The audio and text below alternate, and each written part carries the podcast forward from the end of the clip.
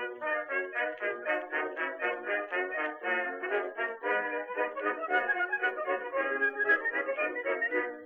to mighty London came an Irishman one day.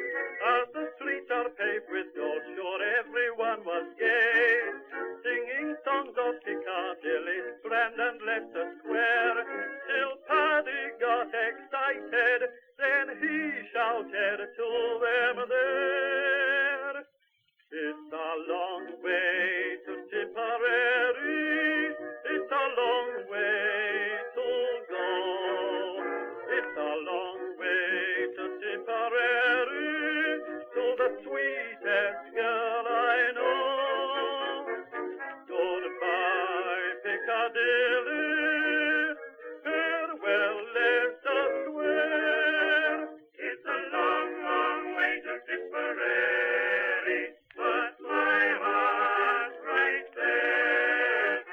Esto es Blistocast, no es Histocast, pero casi.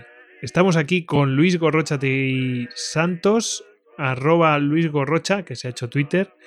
Y ya sabéis que este hombre, os sonará este nombre, porque es el autor de Contraarmada, la mayor catástrofe naval de la historia de Inglaterra, que estuvo con nosotros en aquel mítico capítulo eh, maravilloso que a todo el mundo se le quedó en la mente. ¿Qué tal, Luis? Buenas noches. Buenas noches, Goyo. Bueno, eh, Luis, bueno, pues eh, ha tardado un tiempo en venir, pero bueno, en cuanto ha habido alguna novedad, pues aquí está con nosotros y nos consta, nos consta que también ha tenido pues eh, una, una, parte intermedia entre la publicación que vamos a, de la que vamos a hablar hoy. ha tenido aquí una versión inglesa que se presentó en el ¿Dónde fue? ¿En Manchester, en el, Instituto Cervantes de Manchester o dónde fue?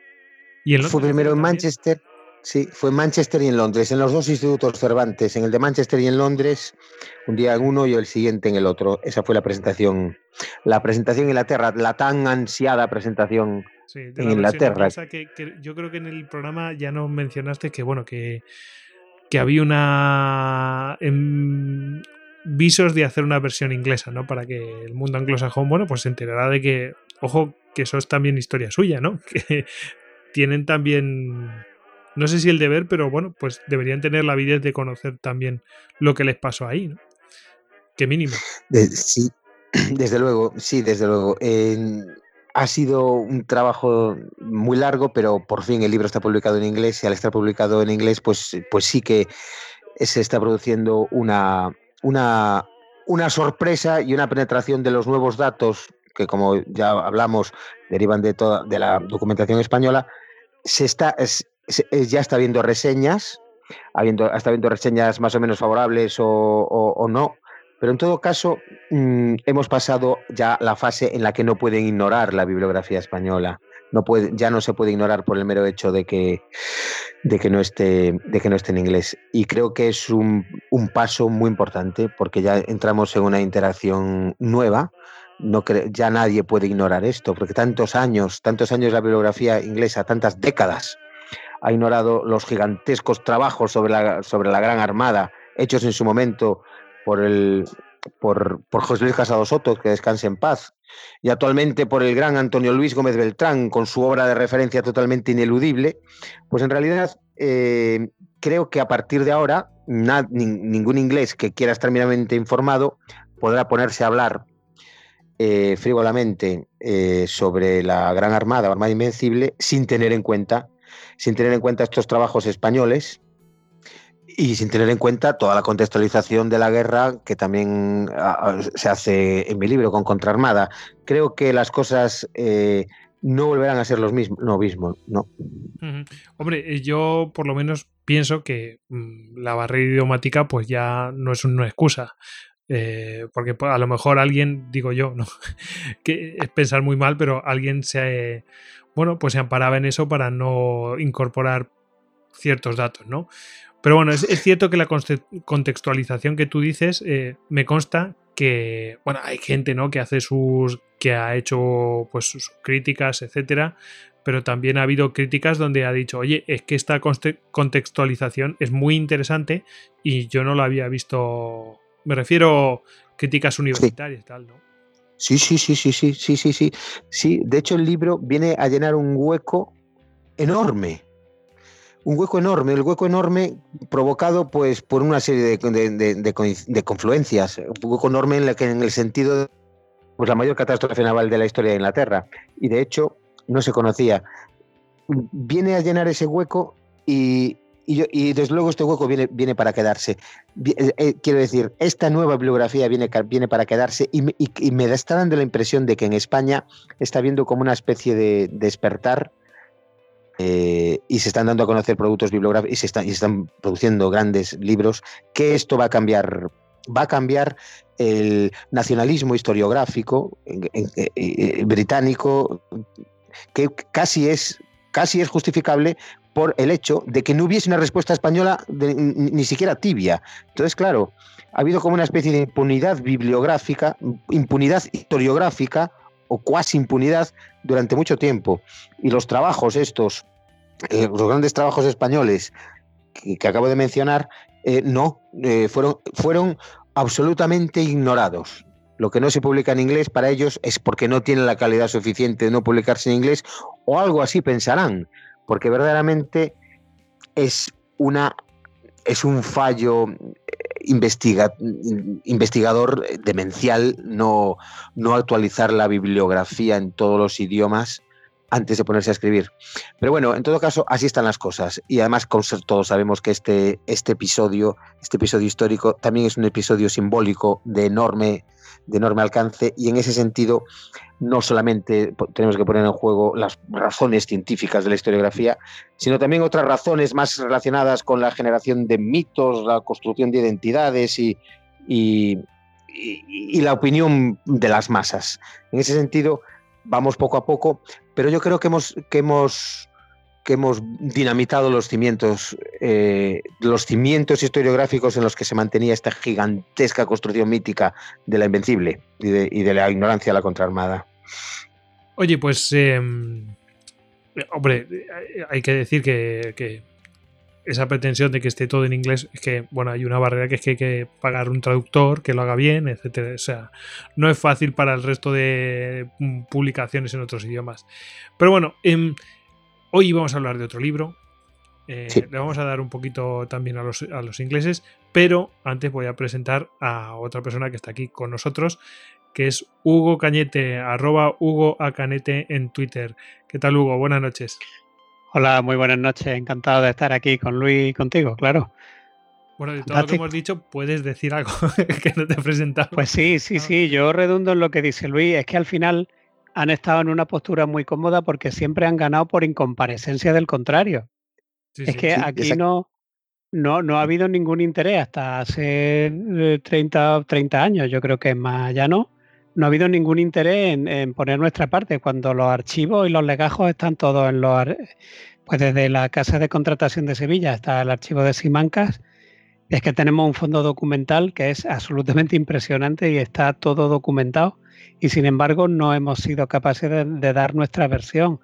Entonces yo me alegro y me congratulo mucho de que poco a poco, unos por un lado, otros por otro, Luis, Antonio Luis, Gómez Beltrán también por otro sitio, Casado Soto que en paz descanse, pues se están dejando verdaderos testimonios que ahora ya no van a estar en una posición tan cómoda. Es decir, ahora podrán criticarlo, podrán dejarlo de criticar, pero lo que no lo pueden es ignorar, evidentemente.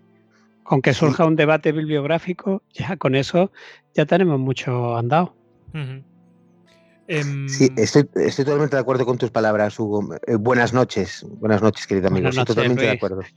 Totalmente de acuerdo, estoy 100% de acuerdo. Es verdad, eso es lo que está pasando. Se acabó la, incomparecencia. Eso de ganar un, partido de tenis porque el otro no aparezca no está bien. No, no, no, se acabó. Ni de tenis ni de historia. Bueno, pues eh, bueno, de todas formas, también a lo mejor servía de excusa para esa gente, ¿no? Es decir, hay grandes hispanistas, ¿no? Que han, hecho mucha labor de ese estilo. Eh, o sea, para evitar ese tipo de cosas. Pero es que, claro, mm, no es lo mismo que tener eh, la publicación, una publicación española al servicio de todos, ¿no? Disponible para todo el mundo. Bueno, bueno, poco a poco se va haciendo y espero que haya más ejemplos como este. Pero hoy vamos a hablar de eh, un libro que bueno, también están implicados los ingleses, también se llevan lo suyo y, y, además que van a buscarlo, ¿no? Mm, vamos a hablar del libro Las derrotas inglesas en el Río de la Plata, 1806-1807, de Ediciones Salamina. Bueno, este libro, obviamente el título ya lo dice todo de qué va, ¿no? Eh, de las de, bueno, pues de las invasiones inglesas eh, del Río de la Plata. Dice bien porque, bueno, una fue a Buenos Aires y... Eh, sí, las dos fueron a, Buenos Aires, ¿no? O una fue a Montevideo y otra a Buenos Aires. A ver, acláranos. Vamos a ver, hubo dos, hubo dos, hubo dos invasiones y fueron bastante distintas. En 1800 Vamos a ver, Inglaterra llevaba soñando con hincar el diente a España desde el principio. Desde, desde principios del siglo XVIII, bueno, desde antes, desde desde el XVI, desde que llegamos a América. ya Walter Raleigh tiene sus aventuras y Drake muere intentando también eh, quedarse con Panamá, etcétera. Entonces, pues sí, entonces todas, todos estos planes, todos estos planes fueron sistemáticamente eh, fracasados, fueron rechazados. De hecho, las eh, Inglaterra, las mayores derrotas que ha sufrido a lo largo de su historia, las ha sufrido intentando llevar a la práctica estos planes de conquista de América. Planes que eh, fueron minuciosamente diseñados hablo de ellos en el libro para contextualizar hasta qué punto lo que ocurre en Buenos Aires es la culminación de una estrategia de siglos. Por parte de Inglaterra, la estrategia de penetrar por fin en la tierra firme americana y por parte española, la estrategia de defender a ultranza la tierra. Todo esto, eh, que tiene momentos estelares, como la contraarmada, en 1589, que no es que Inglaterra vaya contra América, sino que lo que quería dar un golpe de mano magistral en Europa para ya tener vía libre de entrada a Brasil y a la América Española, la contraarmada que concluyó con la mayor catástrofe de la historia de Inglaterra, pero después es que en, en 1741 como sabemos muy bien, y me alegro muchísimo de que esto cada vez esté más en la memoria colectiva de los españoles, en 1741 eh, conocemos la historia de Vernon y, Blas de Lezo y acaba con una, con una importantísima y geoestratégicamente decisiva victoria, victoria española en, en, América, en Cartagena de Indias. Victoria que además va a permitir otra gigantesca victoria que se produce ya unos años después unas décadas después, en 1780, cuando pues, España vuelve a vencer a Inglaterra y como resultado de, esto, pues, pues nacen los Estados Unidos. Sin la victoria de Cartagena de Indias, no se hubiese producido la victoria contra Inglaterra cuando, estamos, cuando nos salíamos con Francia y, para acabar con, con, la presencia británica en América. Vale, y estas, estas victorias sí que, sí que han sido puestas en valor y, y, está muy bien que lo sean, porque sin ellas no se puede entender la existencia actual de Hispanoamérica. No existiría, sencillamente, no existiría. Pero sin embargo, hay en el siglo XIX una victoria no menos importante, probablemente hasta más, eh, que pasa desapercibida pasa, muy, pasa desapercibida, que es la gran victoria de 1806 y 1807. esta, eh, esta victoria pasa, pasa desapercibida para España porque poco después ya se desencadena la, la, guerra, esa guerra, terrorífica guerra civil que va a desencadenar la atomización de, la América Española. Y por parte, eso por parte española, es como no, no quisieses tocar eso porque al fin y al cabo se derrumba España poco después, y por parte argentina, ya que Buenos Aires forma hoy parte de la, capital de la República Argentina, por parte argentina tampoco se ha valorado hasta este momento en, desde una óptica global, porque el discurso oficial mantenido durante mucho tiempo por, los nuevos países americanos es un discurso según el cual el país casi nace cuando se independiza de España y no le da tanta importancia a lo que ocurre antes. Eh, en ese sentido también ha quedado un poco oculta en, América. Y sin embargo, esta victoria es totalmente imprescindible para entender, para entender la previvencia de la América española. Es la victoria más desesperada que hemos tenido contra, contra Gran Bretaña. porque los medios eran, vamos, es prácticamente el pueblo, ¿no? El pueblo, el pueblo Goyo, fue el pueblo. Fue el pueblo dando un ejemplo eh, sin parangón.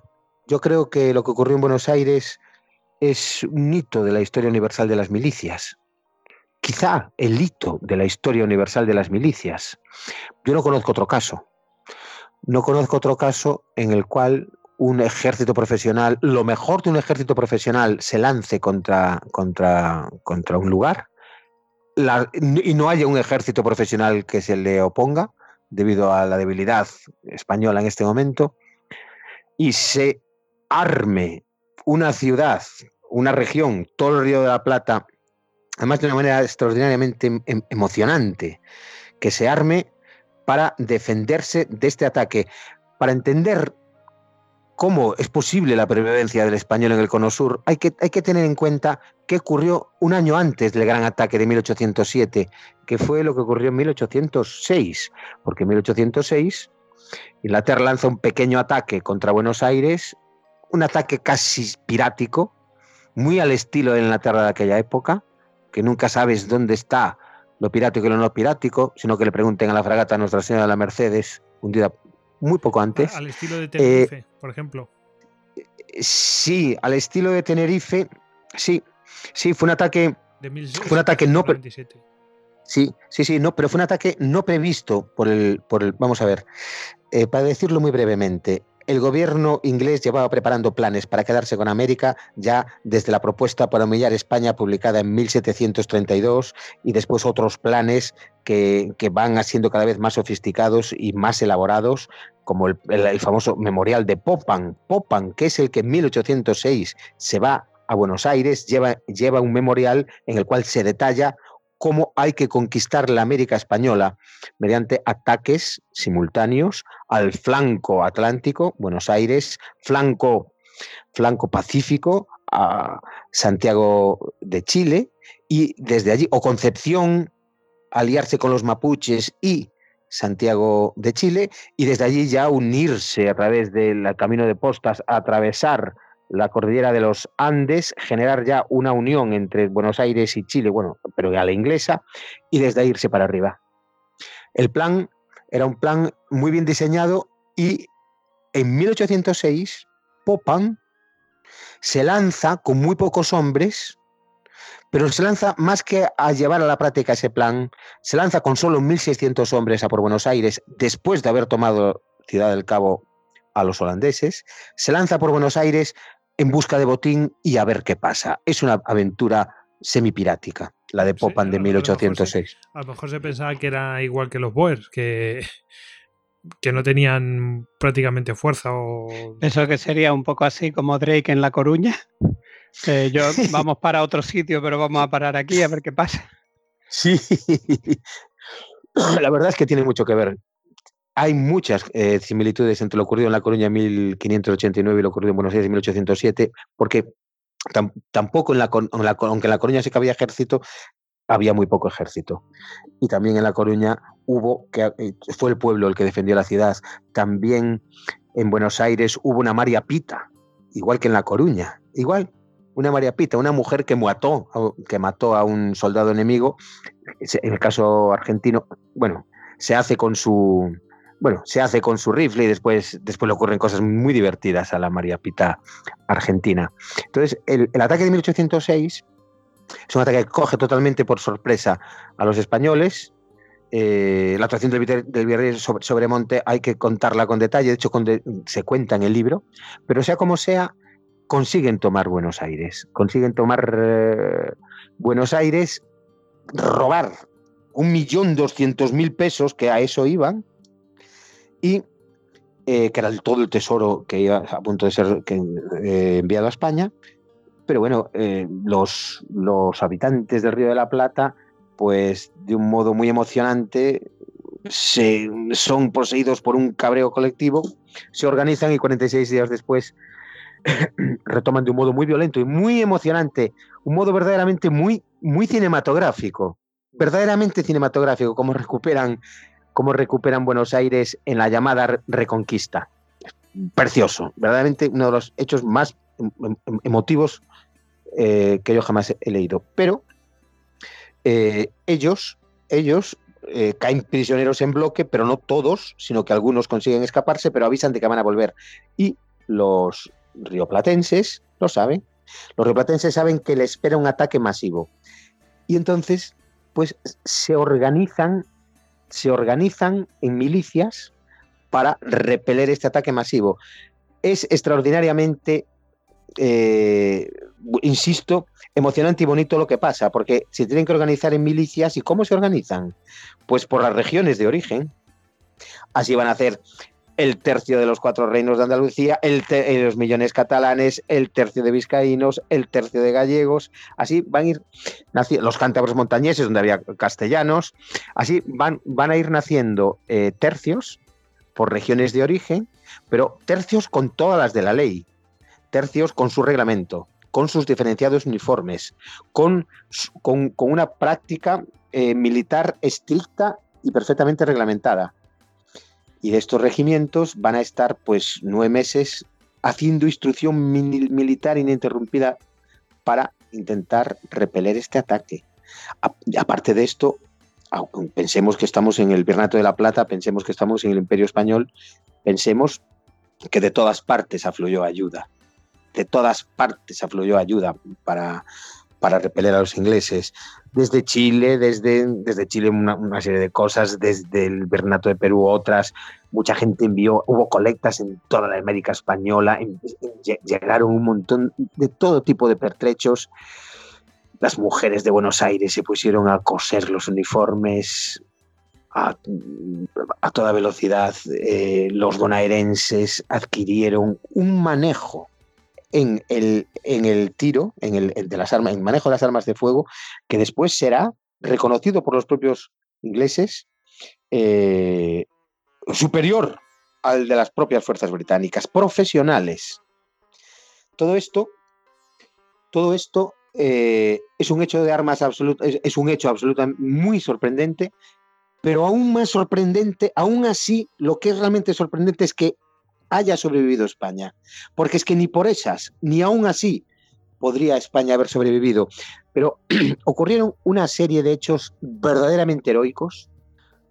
Una serie de, después los, los británicos también cometieron una serie de errores realmente llamativos. El más importante de ellos, el crucial, fue que cuando lanzan el ataque a Buenos cuando el gran ejército lanza el ataque a Buenos Aires, Buenos Aires es una ciudad hecha, hecha de un modo absolutamente geométrica, dividida cuadrangularmente, precisamente con vistas a una defensa militar. De hecho, las, de hecho, las cuadras de Buenos Aires, eh, las calles de Buenos Aires son perpendiculares y las cuadras las cuadras resultantes son como castillos cada una de ellas, eran como castillos cada una de ellas, con sus portones fortísimos, con sus verjas en las ventanas, con sus azoteas corridas y preparadas con parapeto para disparar. Sí, Buenos Aires era realmente una ciudad que podía defenderse bien, pero el, error más gordo que, cometieron, que cometió Whitelock, el comandante en jefe de esta expedición, fue perderse perderse con, la, con, el, con el grueso de su ejército el día previo a los, al inicio de las operaciones. De hecho, ya cuando habían empezado las operaciones, eh, la vanguardia llega a Buenos Aires, allí con, tiene una serie de, hay una serie de operaciones militares, el grueso increíblemente se va a extraviar, todo eso se explica con planos en, el libro, y ese extravío y la, y la, y la retaguardia se va a quedar completamente fuera de juego. Y ese extravío va a conseguir aumentar las posibilidades para el gran combate del día 5. El gran, el gran combate del día 5 de julio de 1807, una fecha que, debemos de grabar, debemos de grabarlo porque es una de las grandes fechas que rubrican la presencia hispánica en el mundo. Sin ese día la cosa sería totalmente distinta. Eh, esa gran batalla fue una batalla en la que los los ingleses siguieron cometiendo errores, no solamente eso, sino otros. Otros, la manera como conceptualizaron esa, esa cruentísima batalla no fue la más adecuada. Y, después también cometieron errores en las condiciones de capitulación. que fueron extraordinariamente favorables a España, como nunca se vio. Eh, en el sentido de que, bueno, bueno en, el libro, en el libro explica todo, pero en el sentido de que realmente tuvieron que evacuar todo eso y que sea y que milagrosamente el, idioma milagrosamente no gracias al corazón de los rioplatenses gracias al corazón de los españoles y a su enorme efectividad en batalla ha llegado hasta nuestros días. Sí, los ingleses cometieron una serie de errores garrafales que sirven para explicar la gran victoria española. No llega solamente con la serie de, de, de aciertos españoles, sino que todo confluyó para esta gigantesca victoria española en el momento en que España ya ni existía en América. me refiero a presencia militar. La verdad es que es un hecho de armas cada vez que lo pienso, más, más me sorprendo de, de que haya acabado con esta completa victoria española. Bueno, pues no es cuestión tampoco de desvelar todas las cosas que salen en el libro, pero yo he visto alguna cosa que ya estaba yo ahí hurgando con el Google Maps y de todo, ¿no? Porque antes el después y por dónde vinieron y tal. Y como yo he estado en Buenos Aires, pues hay cosas que me, gusta mirar, cotillar y todas estas cosas. De decir, ah, pues por aquí tal. Pues sí, sí, sí, me gusta. O sea que yo por lo menos lo recomiendo. Pero antes te voy a, por supuesto, te voy a preguntar de dónde has sacado la información, pero te quiero preguntar, ¿Qué es lo que te motivó para, hacer este libro? Es una buena pregunta. Eh, vamos a ver, ¿cómo te lo digo muy rápido? Pues te lo digo muy rápido de la siguiente manera. Una vez acabado contra Armada, desde que acabé contra Armada hasta que se, hasta que se publicó transcurrió bastante tiempo, tiempo de espera, tiempo de contactos, tiempo de, intentar que las instituciones me hiciesen caso. En todo este tiempo, pues lo utilicé para, para, para seguir escribiendo y en Galicia, este tema de Buenos Aires es especialmente emotivo porque el tercio de gallegos pues tuvo una actuación estelar, o por lo menos eso es lo que se, se, dejó reflejado en los escritos eh, Pedro Antonio de Cerviño y José de Castro, segundo comandante del tercio. Y sí, creo que sí que fue así. También es cierto que había un gran número de gallegos en Buenos Aires. Bueno, empecé a escribir una serie de artículos en una revista local de La Coruña sobre, sobre, sobre esto y después em, pues me, me entusiasmó. me, entusiasmó. Es que hay cosas. Te, picaste y empezaste a tirar del hilo, a tirar del hilo y ya te liaste. Pues como nos ha ocurrido a muchos, ¿no? A Hugo le ha ocurrido, a todo el mundo. sí, sí, empecé a tirar del hilo. Ahí apareció una gaita escocesa que al final acaba en manos de los gallegos y los gallegos tocan la gaita. Son cosas así como muy, no sé, como muy entrañables y cuando me di cuenta me había metido, me había tirado a la piscina y, y, y, más tarde pues ya con, con, con, pues con ediciones a la mina pues ya le di el empujón final a todo esto para, para, para acabar, para acabar con ello. Para, y, y cuanto más investigué en este tema, más consciente fui de que era un tema importantísimo y súper maltratado por la historiografía española. Para variar, vamos. Entonces, claro, la, mi motivación fue total. Me consta que en, Buenos Aires y tal, o sea, bueno, en Argentina este tema está muy tratado, ¿no? Pero en lo que, vamos, yo tengo de hecho algún libro, ¿no? Que además, como fueron los el 200 aniversario hace pocos años, vamos a decirlo, es que cuando yo estuve en Argentina, no sé si lo estaban celebrando o lo iban a celebrar o algo así, ya no me acuerdo. Pero vamos, yo me traje algún libro que traían de, de allí y había libros magníficos. ¿eh? Y la cuestión eh, es que aquí en España es cierto que prácticamente está no tratado. De hecho, una de las personas que ha tratado algo de esto ha sido, por ejemplo, José Carlos de Memoria de un Tambor, que hizo un podcast sobre la defensa de Buenos Aires, el capítulo 5.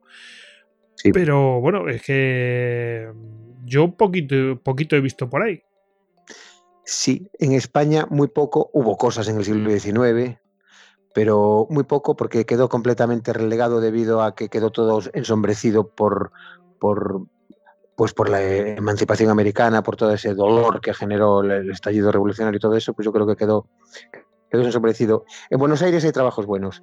En Buenos Aires está, hay un libro, pero un libro ya escrito en, los años, en la década de los 30 del siglo pasado, libro de Carlos Roberts, que sí que es un libro, es un libro de, todavía es una obra de referencia, eh, incluye unos planos eh, interesantes, pero es un libro que en muchos sentidos sería bastante ilegible para el lector español. Porque ese libro me lo ofrecieron cuando estuve allí. Efectivamente es el de referencia. De hecho, cuando estaba hablando de esto, digo, voy a buscar este libro y lo acabas de mencionar, digo, tacatá. Ese es el que me, el que me mostraron, sí.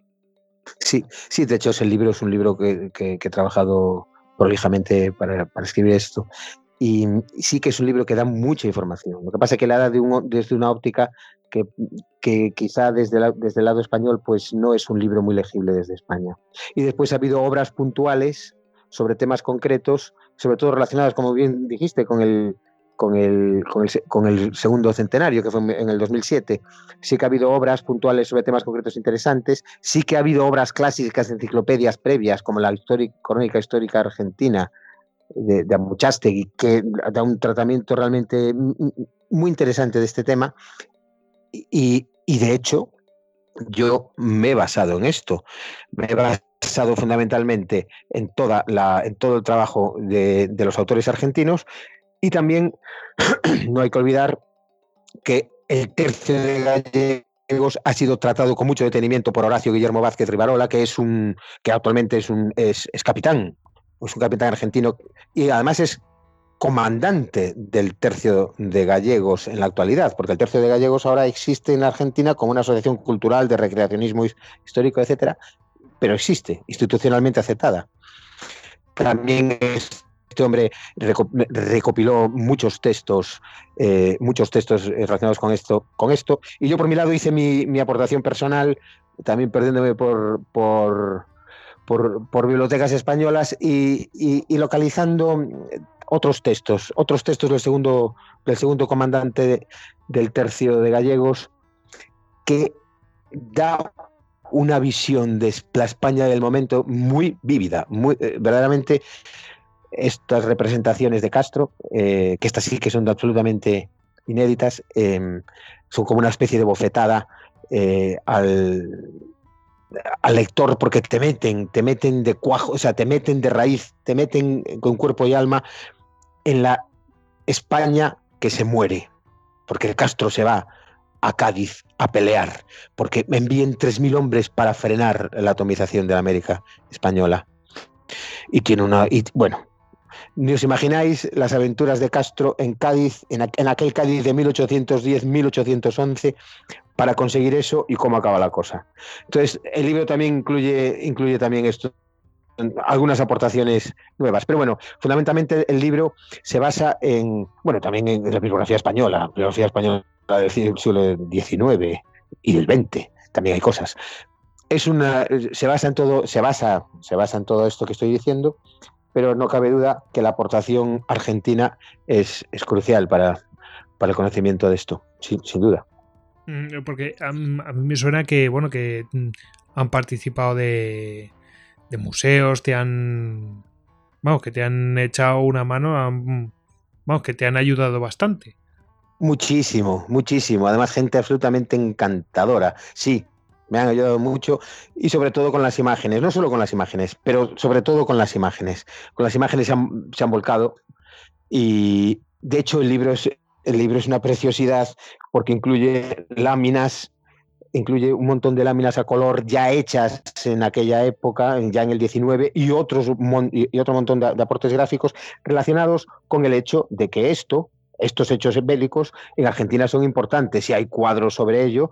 Por cierto, unos cuadros magníficos que, se recogen en la, en, la, en la portada y la contraportada del libro y otro muchísimo material que está eh, cariñosamente custodiado en Argentina y que desde luego han, han puesto a mi disposición mm, de una manera desinteresada y súper cariñosa, eh, anudando más mi corazón a Argentina todavía, si se podía. Sí. De hecho, de hecho, ellos conservan todavía las banderas inglesas, ¿no? Están por allí. Es curioso porque no es un hecho que sea muy conocido. De hecho, yo no tenía conocimiento hasta que tú me lo comentaste. Es, es, es, es que, es que cayeron, cayeron en bloque prisioneros en 1806, en bloque. y, y se conservan las banderas. Lo que he pretendido en el libro, se conservan las banderas en, diversos, museos y, e iglesias, sobre todo en Santo Domingo. Y yo lo que he pretendido ha sido eh, todo este aporte, este aporte gráfico tan, tan importante, pues irlo insertando en una narración secuencial, de tal manera que el lector va leyendo y de repente se encuentra, la, de repente sabe, eh, después de haber leído el combate, aparece la bandera, la bandera ganada en combate. Y verdaderamente el número de banderas ganadas en combate a, Gran Bretaña es, es, espectacular y la, conservación de esas banderas. Sí, sí, esto nos recuerda a lo de Tenerife, con aquel pendón y todo esto. pues esto Sí, sí. Pues, pues, esto, pues esto es lo mismo, pero ya en el 19. Pero ya en el 19. La última y gigantesca victoria de España contra Inglaterra, aunque no nos aunque no nos lo creamos, se produce después de la revolución industrial, se produce ya en el siglo XIX y además es absolutamente imprescindible para entender la pervivencia de la presencia hispánica en el mundo. pensad que el ataque a Buenos Aires, ah, más de 30.000 británicos lo protagonizan, más de 30.000 británicos habían llegado al Plata. hasta allí, ¿eh? Ojo, ¿eh? Desplazar 30.000 británicos hasta allí eh, tiene narices, ¿eh? O sea, no es, ningún, cualquier cosa. O sea, no es que mandes, bueno, voy a mandar 3.000, 4.000, no, no, no. 30.000 hasta allá, que está a tomar por saco. Incluso de, 30.000. Incluso desde, desde Ciudad del Cabo es un trecho peligrosísimo. Sí, y no solo, y, pero y, muchos de ellos habían ido para quedarse. Porque hombres de armas, eh, alrededor 15.000, 16 si contásemos 16, 18, 16.000 y muy pocos si contásemos la tropa de Outland que no llegó a entrar en combate pero después eh, habría que sumarle toda la marinería de la flota. Mucha de ella desembarcó y mucha de ella entró en combate también, unos 10.000 hombres, pero, pero esto no era nada más que la estructura militar del el corazón de la expedición, que era una expedición comercial también. Había más de 100 barcos mercantes anclados en Montevideo. Incluso los comerciantes ya habían creado sus cuerpos de milicias. Vamos eh, eh, ya había comenzado la reversión al inglés de la América española. Ya eh, no, es, no, es, no es algo parecido a lo, de Cartagena, es algo posterior. Es que, a ver si lo digo bien, es algo más dramático que lo de Cartagena de Indias del 41 porque ya estaban allí. Fue milagroso. La única, la única explicación que le encuentro a que los ingleses hayan abandonado totalmente el Río de la Plata. Eh, es el, carácter violentísimo de la batalla del 5 de julio, por un lado, y por el otro lado, la bisoñez absoluta que mostró el comandante en jefe Whitelock, por la cual fue duramente castigado y no lo mataron porque tenía parientes muy importantes en Inglaterra. Porque lo que hizo Whitelock fue eh, verdaderamente, eh, a nivel militar, eh, una, ineficiencia absoluta. Todo esto se sumó y dio como resultado esta victoria aplastante. Sí. Bueno, y te voy a hacer la última pregunta, ¿no? ¿Tú no crees que esto que este, estos episodios no es como ahora que se dice, ¿no? Las, las secuelas, las, eh, las secuelas de, de, una cosa, de otra. Esto no sería como la precuela de eh, la emancipación hispanoamericana de las primeras independencias. Porque aquí, por lo que yo tengo entendido, se, se inocula un germen a partir de los prisioneros que se echan que va a ir floreciendo. Sí, esto verdaderamente es la precuela de la independencia por un motivo fundamental.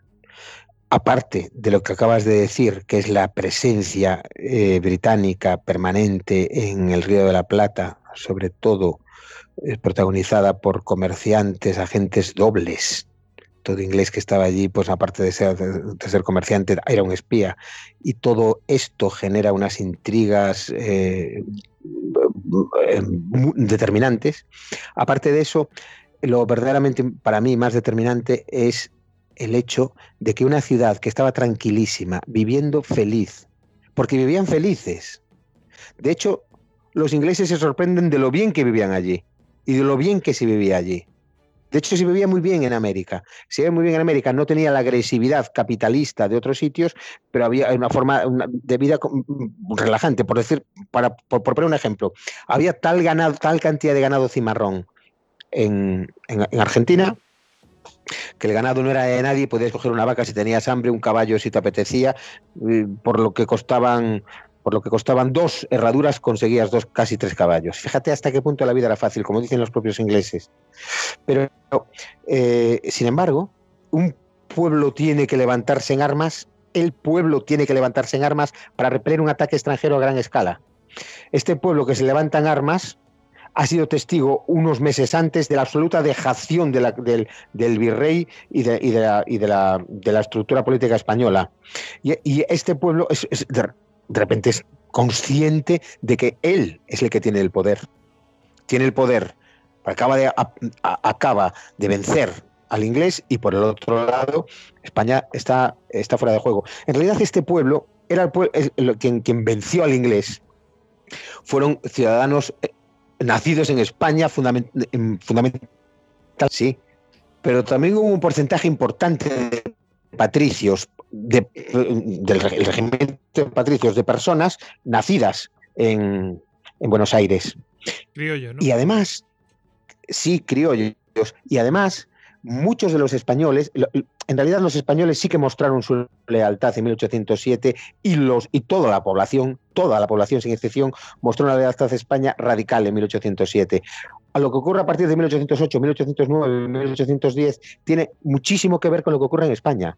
Goyo, porque piensa que cuando Napoleón entra en España, cuando, eh, y cuando nacen las juntas, una vez que se atomiza el poder, en, que desaparece el poder en España y nacen las juntas, esas juntas eh, son las representantes del poder para enfrentarse a la España francesa, perdón, bueno, sí, para enfrentarse a la presencia eh, francesa en España. Exactamente lo mismo ocurre en Buenos Aires.